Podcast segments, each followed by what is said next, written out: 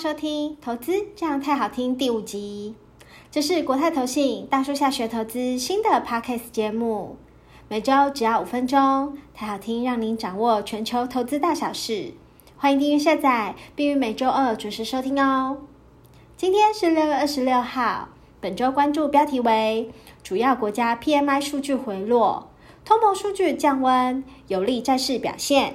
首先是全球股市。观望第二季财报状况，全球股市涨多回档。六月主要国家 PMI 数据普遍回落，市场等待第二季财报季的展开，同时也观望景气的发展。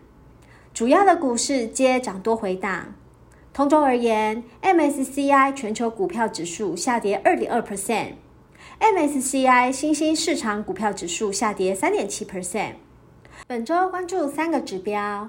分别是德国 IFO 商业景气指数、美国消费信心数据、美国第一季 GDP 终值。接下来是台湾股市，国际股市震荡整理，台股节后恐承压。台股上周受到长假前观望气氛影响，加上涨高后出现获利调节卖压，指数通周下跌了零点五 percent，收在一万七千两百零二点。终结了连续五周的涨势。台股端午连假休市期间，美股跌多涨少。台股面临连假后，恐持续的承压。不过，指数中长线皆偏向多方，短线震荡整理之后，仍有机会再转强走高。本周可以持续关注除息跟股东会的行情。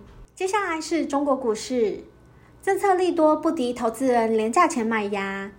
市场短线走势拉回，上周人行如预期调降 LPR 利率，一年期及五年期皆调降十个 BP，有望刺激未来景气的动能。但投资人在端午连假前卖股，导致上周主要指数涨跌互见。上证指数周跌幅为百分之零点九六，深圳成指周涨幅为百分之零点六七。沪深三百指数全周持平。本周市场关注焦点包含六月官方的 PMI 数据，以及五月规模以上的工业企业利润率。最后是债市观点，通膨压力持续降温，有利美债市场表现。美欧 PMI 数据皆低于预期，加上市场风险趋避的意识提高，美债避险买盘涌入，驱动殖利率持续走低。美国十年期公债殖利率周线下跌三个 BP，收在三点七三 percent。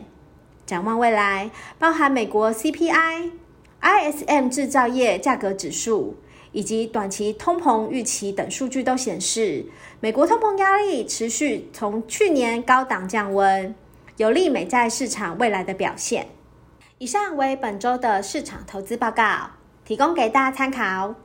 相关的内容可以到国泰投信的官网查询，国泰投信大树下学投资的 Facebook 粉丝专页以及 YouTube 频道，皆会不定期的提供投资相关的资讯，欢迎大家去按赞、追踪、分享。